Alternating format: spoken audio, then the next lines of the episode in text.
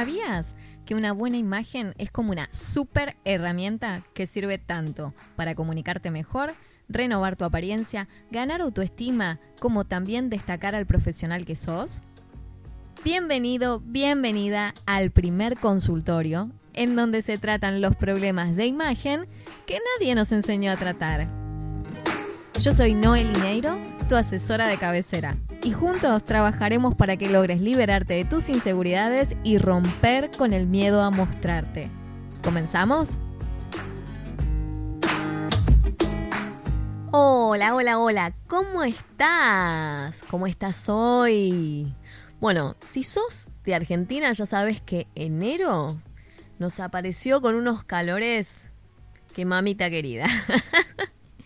Por mi parte, yo no me quejo del verano porque me encanta. Nací en verano, está cerca mi cumpleaños también, soy una acuariana que está en el límite, el 19 de febrero nací, así que debe ser por eso que el verano me gusta, aunque tenga días más calurosos que otros.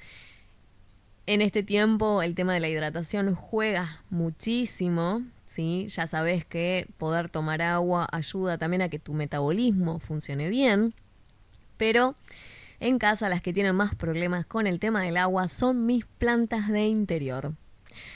Sufren mucho cuando sube la temperatura y acá tenés una persona que no sabe bien cuánto le tiene que agregar de agua sin que eso me lleve a los problemas de exagerar en ahogarlas o que por faltante termine disecándolas espero no ser la única que tenga este tipo de problemas domésticos.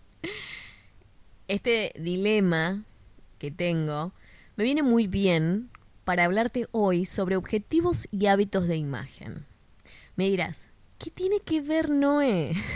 Esto de las plantas con la imagen. Pero viste, yo te busco la relación en todas las cosas. Dame un minuto, que ya te lo adelanto, y lo vas a entender. Te cuento que hace cosa de dos o tres años nada más, se me dio por aceptar tener plantas. Y te digo aceptar, entre comillas, porque tenía una gran negación sobre este tema. No quería tener que agregarme trabajo extra cuidándolas cuando el tiempo no me sobraba. Y sumado a eso, la, la frustración de experiencias pasadas en donde siempre me pasó que se me morían. E-, eso, la verdad, me desmotiva totalmente. Pero bueno, un día todo cambió.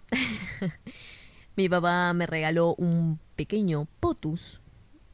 El potus, para quien no lo conoce, es una planta de hoja verde, no tiene flores y no requiere de mucho mantenimiento. Se puede estar en el interior o al exterior con sombra. Mira todo lo que aprendí. A pesar de, de no prestarle mucha atención a esta planta, el potus, te puedo asegurar que frente a mi mirada incrédula comenzó a crecer. Y pronto me encontré hablándole al potus, eh, poniéndole nombre. Se llama Mr. Potts, lo sigo teniendo, ¿eh? no hablo en pasado porque no esté, lo sigo teniendo, gracias a Dios. resistió, resistió a mi cuidado. Y bueno, se, se convirtió también en la primer planta que, que sobrevivió, ¿no? A partir de él comenzaron a llegar otras compañeras. Estas compañeras no las compré para nada, sino que las fui rescatando. ¿Cómo rescatando? Bueno, la, primera que, llegó después de él es porque a una amiga se le cayó una maceta, se le rompió la planta y la parte de, de la accidentada, esta planta accidentada, vino a casa, una porción. Y bueno, ahora tiene maceta propia, creció, se expandió mucho. Y me pasa que si voy por la calle y encuentro alguna planta arrancada o rota, la levanto y me la traigo. Te está hablando la persona que no aceptaba tener plantas. Ponele que es una cosa así como que hay gente que le da hogar a los perritos callejeros. Bueno, yo se lo doy a las plantas maltrechas. Cosas raras de la vida, ¿vio? y evidentemente yo soy una de ellas. Con estas plantas que están así maltrechas, eh, me pasa que tengo suerte con el crecimiento porque no pongo expectativas en, las plantas, porque como ya están mal, ya están maltrechas, cualquier signo de mejora en su salud ya es un milagro. Mi última adquisición, eh, esta sí fue comprada, ¿eh? esta creo, es la única planta que tengo comprada. Es un palo de agua, eh, yuca, le dicen algunos también. Es muy bonita esa planta, te la recomiendo porque también es planta de interior. Si estás en la misma situación que yo y no requiere tampoco de tantos cuidados. Eh, esta planta, bueno, en particular me venía preocupando porque tenía las hojas arrugadas y no sabía si le faltaba o le sobraba agua con este tema del, de los aumentos de temperatura, ¿no? Tan altos y que adentro de la casa se concentra muchas veces el calor o le falta humedad. Y bueno, esta mañana se me dio por girar la maceta y encontré por sorpresa que del lado de atrás tenía hojitas nuevas chiquitas. Te puedo asegurar que esto cambió mi perspectiva, porque yo día a día venía preocupada pensando que no la veo crecer y temía que se muriera en cualquier momento. Pero en realidad viene creciendo de una manera que yo no lo venía percibiendo. Y ese cambio de perspectiva que tuve hoy al girar la maceta me hizo reflexionar sobre lo difícil que puede ser ver resultados cuando somos impacientes por ellos. Muchas veces los resultados están ahí, son pequeños, pero no podemos verlos y a veces nuestra ansiedad es la que no nos deja ver los resultados. La ansiedad y el exceso de expectativas muchas veces nos traen angustia porque no vemos los objetivos concretados en el tiempo que lo deseamos. Eso hace que lamentablemente dejemos de lado el esfuerzo que veníamos haciendo y olvidarnos de las buenas iniciativas por un tiempo, hasta que se nos pasa la frustración y arrancamos de nuevo. Como, por ejemplo, con el gimnasio. O con ese emprendimiento que, comenzaste, que arrancaste, pero que no fue. O como con este objetivo de mejorar tu apariencia física, y a veces tenés ganas de arreglarte y a veces no.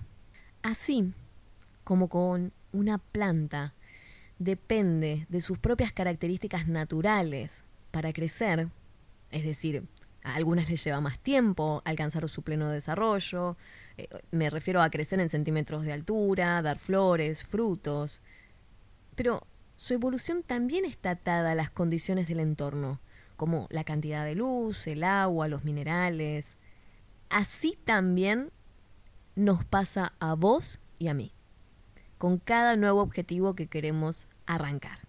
Si entendemos que todo tiene un ciclo y una evolución que depende siempre de nuestras condiciones naturales, es decir, de nuestro empuje, capacidades, actitudes, aptitudes, de nuestras experiencias previas y también de nuestras limitaciones reales o autoimpuestas y que a eso se suman las circunstancias que nos rodean y el trabajo dedicado que le ponemos, seguramente no nos ganaría tanto la ansiedad, ¿no? Sería tal vez eso que dicen de disfrutar el camino. Uf, cómo cuesta a veces aplicar esa filosofía, ¿no? De disfrutar más el camino y no estar tan desesperados por llegar a destino. Pero es tan real que no podríamos negarla. Ojalá que esta pequeña analogía, un poco de botánica, que te traigo hoy, te haya mostrado cómo a veces que no alcances tus objetivos se puede deber a muchos factores, pero en especial a esos niveles de ansiedad y expectativas que impiden que cambies tu perspectiva y aprecies ese pequeño cambio que ya se está gestando en tu interior o a tu alrededor. Ahora, te voy a pedir, toma lápiz y papel, que voy a ayudarte para que no desistas en el camino y te voy a dejar las siguientes recomendaciones. Anota, anota, dale. Primero, cuando tengas un objetivo en vista y vayas a iniciar con un nuevo hábito, el que sea, ¿eh? ya sea un hábito sencillo o, más complejo, ¿sí? Em, que sea, por ejemplo, que te acuerdes de hidratarte cada tantas horas o que sea que a lo mejor eh, medites a diario o un objetivo laboral. Bueno, cualquiera de, que sea tu objetivo y el hábito que va a estar relacionado a ese objetivo, te pido que lo asumas como algo más dentro de tu rutina diaria o semanal. Incluílo en tus hábitos actuales.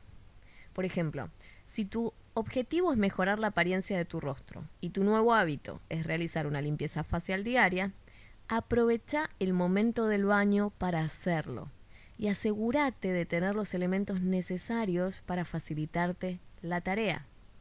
Es decir, el hábito del baño lo tenés incorporado. Bueno, lo tendrías que tener incorporado.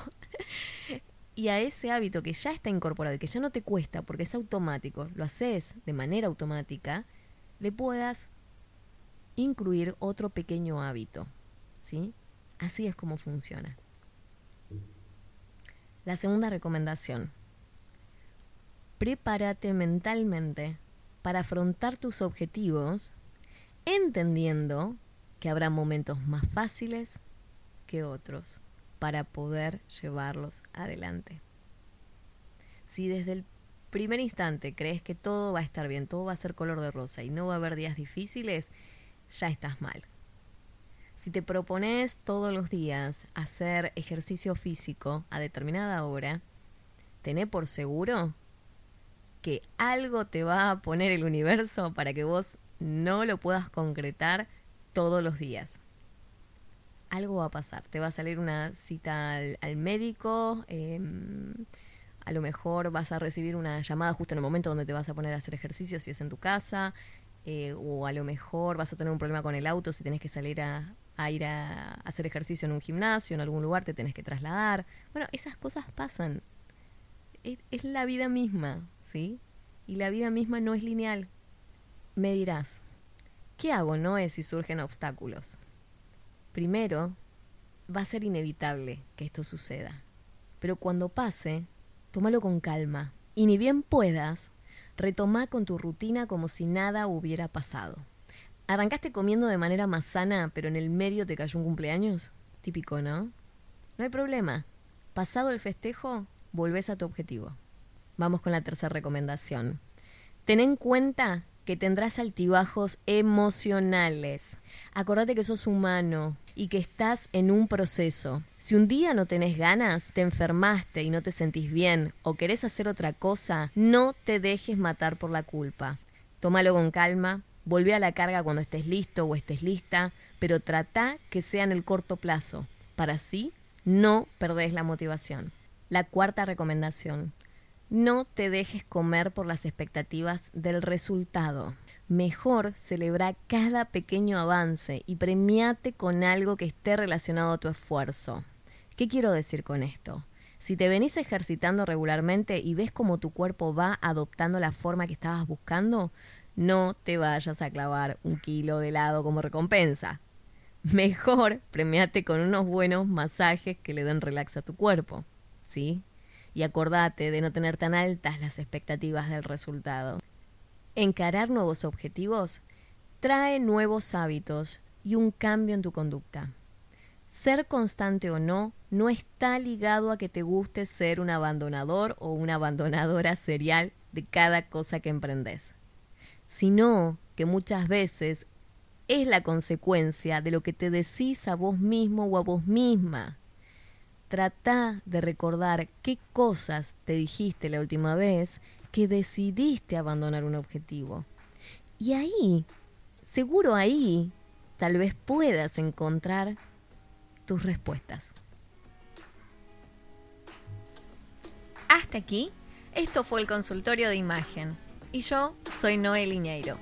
Por favor, compartime tus comentarios o las dudas que tengas, así las vamos trabajando en los siguientes programas. Si pensás que a alguien le puede servir este contenido, no te lo guardes, por favor compartíselo. Y si querés acceder a más info, ingresa a noelineiro.com. Así estamos más en contacto también. La próxima semana te espero por acá para recordarte que sos más fuerte que tus excusas y que es tiempo de que renovemos tu imagen y hagamos visibles tus fortalezas, porque es hora de que las cosas cambien a tu favor. Gracias por estar del otro lado.